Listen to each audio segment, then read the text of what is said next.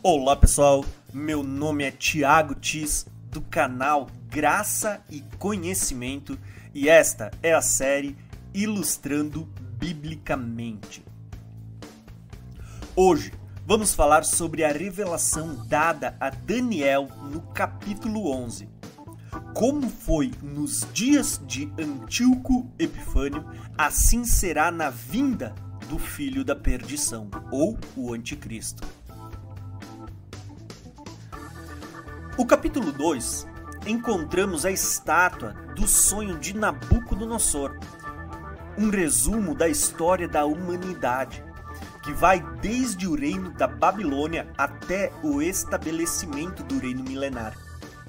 No capítulo 7, encontramos a visão dos quatro animais. E assim como no capítulo 2, este também contém um resumo da história da humanidade, que vai desde o reinado de Nabucodonosor até a vinda de Cristo, para estabelecer o seu reino eterno. No capítulo 8, encontramos a visão do carneiro e do bode. Neste capítulo, a revelação afunila em apenas dois impérios, o Império Medo-Persa e o Império Grego. Como se Deus estivesse nos direcionando para olhar de onde viria o chifre pequeno, o personagem conhecido como o Anticristo. No capítulo 9, encontramos a revelação das 70 semanas de Daniel, que começariam a partir da promulgação do decreto que manda restaurar e reconstruir Jerusalém. E até que o ungido venha, haveria sete semanas e 62 semanas. Depois das 62 semanas, o ungido seria morto. A cidade e o lugar santo seriam destruídos pelo povo do governante que virá. Guerras e desolações foram decretadas e continuariam até o fim e só então surgiria um governante que fará uma aliança com muitos. No meio desta semana, a aliança será quebrada. Então ele fará cessar o sacrifício e a oferta e cometerá o sacrilégio terrível, até que chegue sobre ele o fim que lhe está decretado. Porém, o capítulo 11 que é o que veremos neste vídeo, contém 45 versículos, dos quais apenas dois, os dois primeiros, tratam sobre o Império Medo-Persa. Os outros 43 versículos estão inteiramente tratando sobre o desdobramento do Império Grego. Se no capítulo 8 a revelação afunilava em apenas dois impérios, no capítulo 11, as revelações afunilam mais ainda em direção ao Império Grego. Como se Deus estivesse nos direcionando para olhar de onde viria o chifre pequeno, o personagem que representa uma das maiores figuras na história que aponta para o Anticristo. Daniel teve a revelação registrada no capítulo 11, no primeiro ano de Dario. Os dois primeiros versículos descrevem brevemente os últimos quatro reis que reinariam antes do Império Grego se levantar. O texto declara que ainda três reis estarão na Pérsia e o quarto acumulará grandes riquezas, mais do que todos. Os três reis foram Cambiases, Galmata e Dario o Grande. O quarto rei, que possuiu muitas riquezas, foi Artaxerxes, também conhecido como Assuero, o rei que casou com a rainha Esther. A partir do versículo 3, o foco vai estar completamente no Império Grego. Este versículo relata que depois se levantará um rei valente, que reinará com grande domínio e faria o que lhe aprouver. Este rei valente foi Alexandre o Grande. Mas, estando ele em pé, o seu reino seria quebrado e seria repartido para os quatro ventos do céu, mas não para sua posteridade. Como sabemos, Alexandre o Grande morreu com apenas 33 anos, sem deixar descendentes. E o território de suas conquistas foram divididos entre seus quatro generais, que eram Cassandro, Lisímaco, Ptolomeu e Seleuco. Seleuco assumiu o Reino do Norte, que compreendia a região da Síria e Oriente Médio. Lisímaco, o Reino do Oeste, situado na Ásia Menor. Cassandro, também o Reino ao Oeste, na região da, da Macedônia. E Ptolomeu, o Reino do Sul, que abrangia as terras do Egito. Dos quatro generais, dois se tornariam mais fortes e obteriam mais destaques na história. Ptolomeu, que se tornou o rei do sul no Egito, e Seleuco, um dos quatro príncipes, que se tornou o rei da região ao norte, região da Síria e Oriente Médio. Mas, ao fim de alguns anos, eles se aliariam e a filha do rei do sul viria ao rei do norte para fazer um tratado. A história registra que Antíoco II Teos, rei do norte, sucessor de Seleuco, tentou firmar uma aliança com Ptolomeu II, rei do sul, também sucessor de Ptolomeu, um dos quatro generais de Alexandre o Grande. Para pôr fim à Segunda Guerra Síria entre os dois territórios, em meados de 249 a.C. Nesta aliança, Ptolomeu II, rei do sul, deu sua filha Berenice em casamento a Antíoco II Teos, rei do norte. O problema é que para Antíoco II Teos se casar com Berenice, ele teve que se separar de sua esposa Laudice. E Laudice não gostou de perder o trono e assassinou Antíoco e Berenice, promovendo seu próprio filho Seleuco II Calínico ao trono do rei do norte. E assim a aliança não persistiu. Ptolomeu III Evergeta, irmão de Berenice, que havia assumido o reinado do sul, não gostou nada de ver sua irmã assassinada. E o filho da assassina, Seleuco II Calínico, assumindo o reino do norte. Por isso, reuniu um grande exército e deu início à Terceira Guerra Síria contra o rei do norte. Durante as guerras, Ptolomeu III Evergeta acumulou uma, um grande tesouro para o Egito. Com a morte de Seleuco II Calínico, rei do norte, seus dois filhos, Seleuco III Serauno e Antíoco o Grande, assumem o Império Seleucida estes juntam uma grande multidão, um poderoso exército. Mas o rei do sul, Ptolomeu IV Filapator, que havia sucedido Ptolomeu III Evergeta, também junta um gran, uma grande multidão, um poderoso exército, para guerrear contra o rei do norte, Antíoco o Grande. Porém, Antíoco o Grande tem que abandonar a sua investida contra o Rei do Sul e voltar para o seu território para conter uma revolta interna, que ficou conhecida como a Revolta de Molon. Depois de combater a revolta interna em seu território, Antíoco o Grande retorna com uma multidão, um exército maior que o primeiro, contra o Egito Ptolomaico, região do sul. com o objetivo de tentar reconquistar partes da Síria e da Palestina e o território do povo hebreu. Este conflito ficou conhecido como a Quarta Guerra Síria. Porém, Antíoco o Grande não prevalecera contra o rei do sul, Ptolomeu III Filapator, que agora estava no trono. Por causa das guerras contínuas entre o rei do norte e o rei do sul, Israel sofria por estar geograficamente posicionada entre os dois reinos.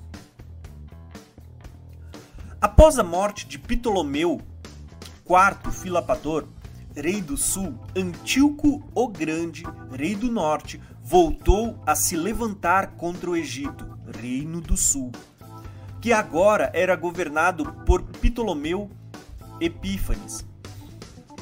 Desta vez, Antíoco o Grande, rei do norte, prevaleceria contra Ptolomeu Epífanes, rei do sul, na batalha de Panis, em meados do ano 200 a.C e se apoderaria da Terra Formosa. Este concedeu aos judeus a liberdade de culto e permitiu também que recolhessem impostos para o templo. Depois de vencer o Reino do Sul e se apoderar de terras da Ásia Menor que estavam sob o domínio do Egito, Antíoco o Grande, rei do norte, dá sua filha Cleópatra I Cira em casamento a Ptolomeu V Epifanes, rei do sul, para tentar estabelecer uma aliança entre os dois reinos. Depois de conquistar o Egito, Antíoco o Grande parte para conquistar a região oeste, que englobava a região costeira marítima, entre elas o sul da Síria, Lícia, Cilícia e Chipre. Porém, ao conquistar Pérgamo, Antíoco o Grande é derrotado pelos romanos, império este que estava em ascensão. Depois de ser derrotado, Antíoco o Grande retorna para sua própria terra, onde é assassinado. Com a morte de Antíoco III Magno, conhecido como Antíoco o Grande, um de seus filhos, Seleuco IV Filapator, assume o reino do norte. Porém, ao assumir o reino, Seleuco IV Filapator também assume uma dívida de guerra, uma indenização que deveria ser paga para Roma por não ter condições financeiras para pagar o montante exigido por Roma, Seleuco IV Filapator dá ordem ao seu comandante Eliodoro para obter dinheiro no Templo de Jerusalém, onde encontra grande oposição. No mesmo ano, Seleuco IV Filapator é assassinado por seu comandante Eliodoro. A esta altura do texto, que relata minuciosamente o desdobramento do Império Grego e os seus reis, temos um marco importante, pois a partir do versículo 21 até o final do capítulo, vamos falar sobre a história de Antíoco IV Epifânio. E este personagem é muito importante no contexto escatológico, pois ele é uma sombra que aponta para o Anticristo. Com a morte de Seleuco IV Filapator, o próximo monarca na linha de sucessão ao Reino do Norte deveria ser seu filho, Demétrio I Solter. Porém, como este havia sido levado cativo pelos romanos, quem assume o reinado do norte é Antíoco IV Epifânio, filho de Antíoco o Grande e irmão de Seleuco IV Filapator, um homem vil, que nem estava na linha de sucessão. Antíoco IV Epifânio, por meio de enganos e artimanhas, cresceria. Então se levantaria contra o Reino do Sul, que era governado por Ptolomeu VI Filometor, e venceria. E por ser expulso de Alexandria, Ptolomeu VI Filometor foge para Roma. Depois de sua vitória contra o Reino do Sul, Antíoco Epifânio retorna para o Reino do Norte e, no meio do caminho, impõe o seu domínio sobre a região da Judéia e o povo judeu. Depois de certo tempo, Antíoco Epifânio volta sua atenção novamente contra o Reino do Sul e contra o rei Ptolomeu VI Filométor, que havia recuperado seu trono com a ajuda do Império Romano. Porém, não teria êxito como foi da primeira vez. Pois Ptolomeu VI Filométor, rei do sul, receberia o auxílio da frota marítima romana. Frustrado e indignado, Antíoco Epifânio voltaria sua atenção contra o povo judeu Nestes dias, Antíoco Epifânio estabelece um sumo sacerdote pagão chamado Menelau. Com isto, é interrompido sacrifícios contínuos no templo. Durante 2.300 tardes e manhãs, o equivalente a 1.500 dias, quase três anos e meio. O santuário é profanado e cometido o sacrilégio terrível, a abominação desoladora. Nestes dias, Antíoco Epifânio ergue uma estátua ao deus grego Zeus e passa a sacrificar porcos dentro do templo. Neste tempo, alguns abandonariam a fé e violariam a aliança. Mas o povo que conhece o seu Deus permaneceria fiel. E por não negar a Deus, muitos seriam perseguidos por Antíoco Epifânio, outros seriam mortos à espada ou levados a cativeiro. Antíoco Epifânio se engrandeceria ao ponto de falar blasfêmias contra o Deus dos deuses, a quem os judeus serviam. Ele não teria respeito pelo Deus de seus pais e nem por Deus algum. E vale lembrar que Antíoco Epifânio era grego e os gregos descendem de Javã, filho de Jafé, filho de Noé, que serviam ao Deus dos deuses. Serviria a um Deus das forças, um Deus que os seus pais não conheceram. E com o auxílio deste Deus estranho, agiria poderosamente e reinaria sobre muitos. No fim do tempo, o rei do sul voltaria a lutar contra ele. Ele estaria em Jerusalém. Muitos países participariam desta guerra. Próximo ao fim, ele montaria seu acampamento entre a costa do mar Mediterrâneo e a cidade de Jerusalém. Porém, chegaria o seu fim. Se tratando de aspectos históricos, os dois primeiros versículos do capítulo 11 de Daniel relatam o fim do Império Medo-Persa, e os outros 43 versículos revelam nos mínimos detalhes como seria o Império Grego. Sendo que, a partir do versículo 21, o personagem central desta revelação é Antíoco Epifânio. Porém, a pergunta que devemos fazer é: o que Deus estava querendo nos revelar através desta história tão detalhada? Uma das formas que Deus usa para revelar o futuro é por meio de tipologias.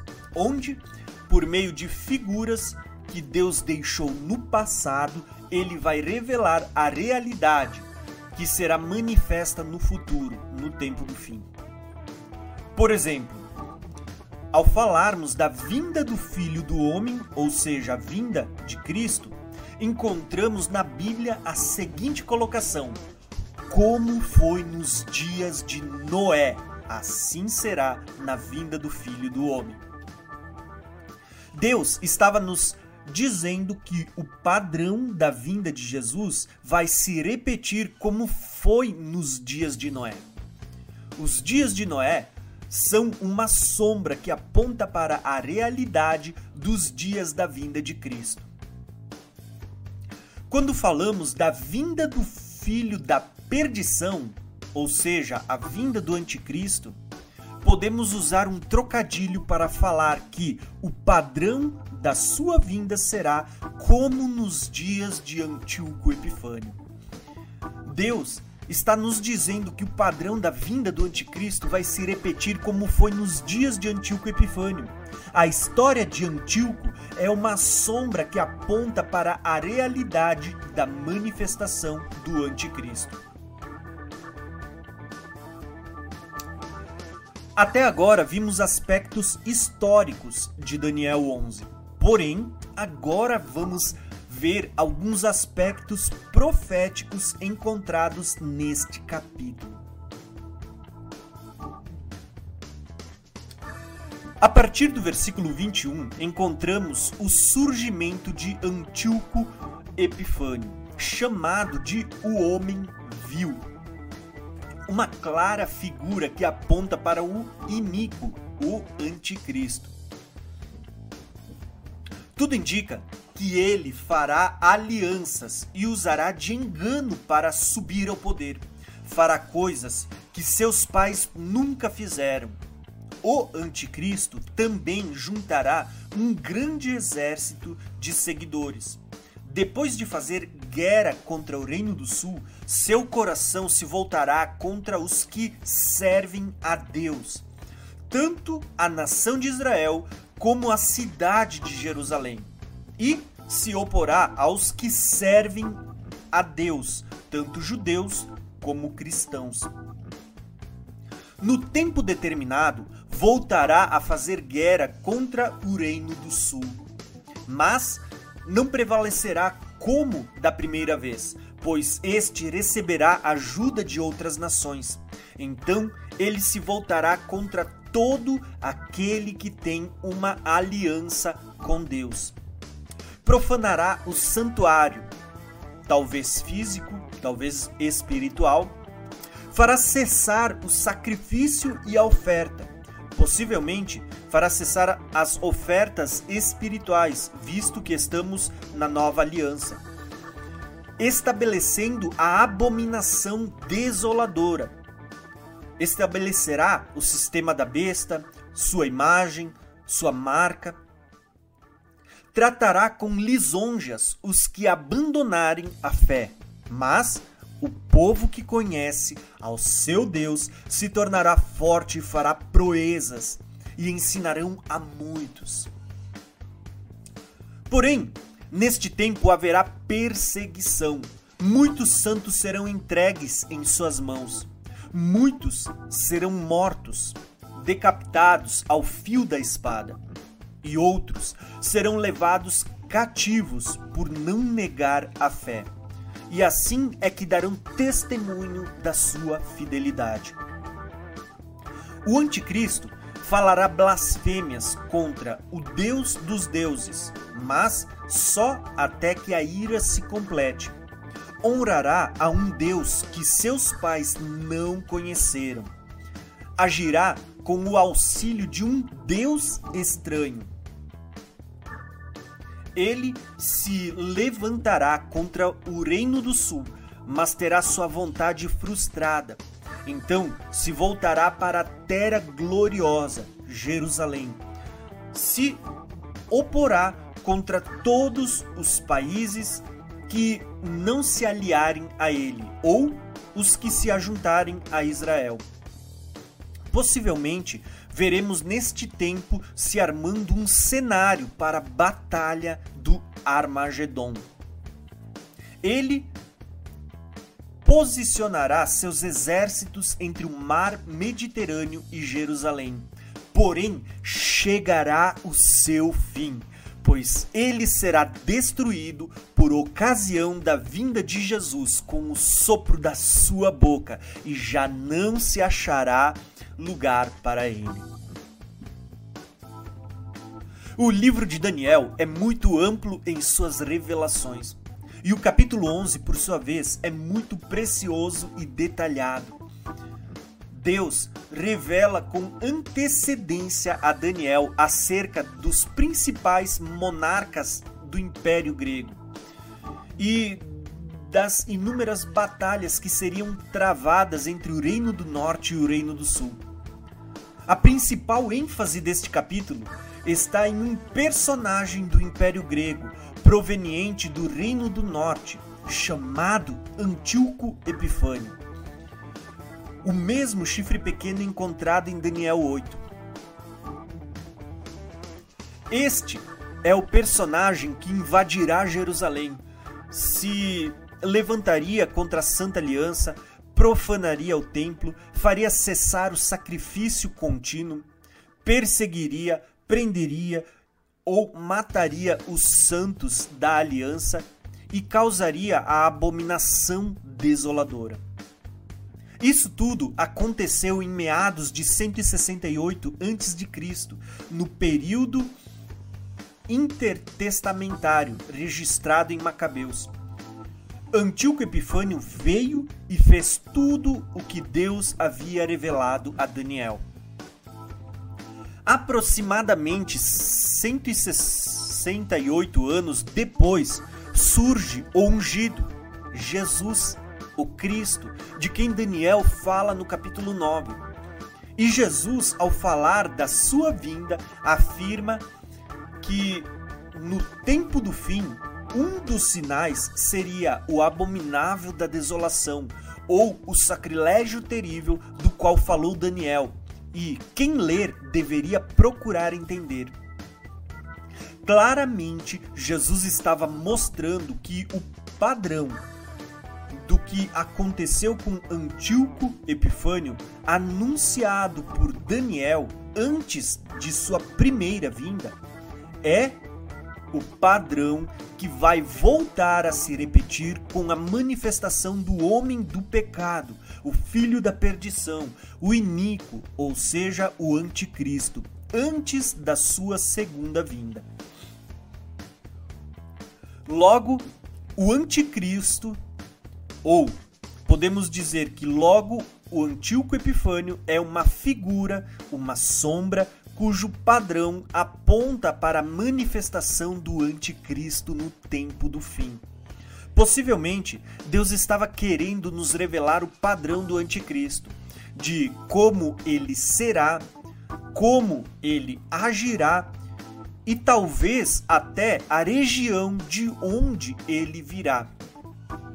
Por isso, usamos um trocadilho de palavras quando dizemos que como foi nos dias de Antíoco Epifânio, assim será na vinda do filho da perdição. Assim será na vinda do Anticristo. Este foi um breve resumo da revelação do Império Grego registrada em Daniel 11. Esta visão é uma ampliação que traz acréscimo à revelação encontrada em Daniel 11 e das demais visões, onde encontramos uma linha do tempo que resume a história da humanidade até o tempo do fim.